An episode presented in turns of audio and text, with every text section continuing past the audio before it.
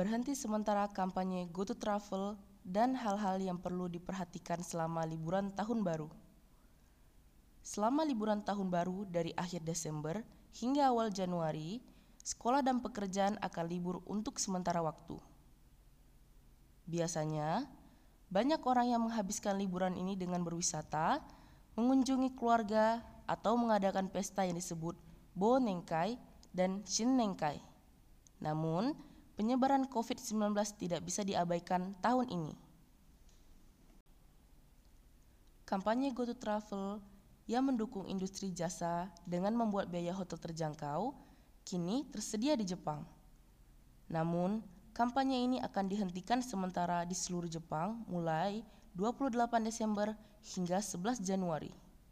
Selain itu, kampanye ini sudah diberhentikan untuk perjalanan ke dan dari kota Sapporo, kota Osaka, kota Nagoya, dan Tokyo mulai 14 Desember.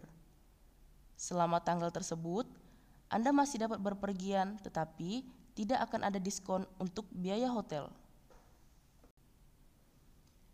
Beberapa tempat dengan meningkatnya kasus baru meminta restoran untuk mempersingkat jam buka. Jika jumlah kasus baru terus meningkat, restoran mungkin juga harus mempersingkat jam kerja selama liburan tahun baru.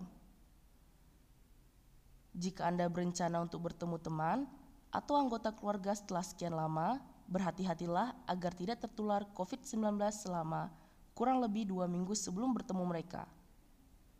Saat bertemu dengan mereka, periksalah terlebih dahulu kondisi tubuh Anda dan nikmatilah waktu dengan tenang.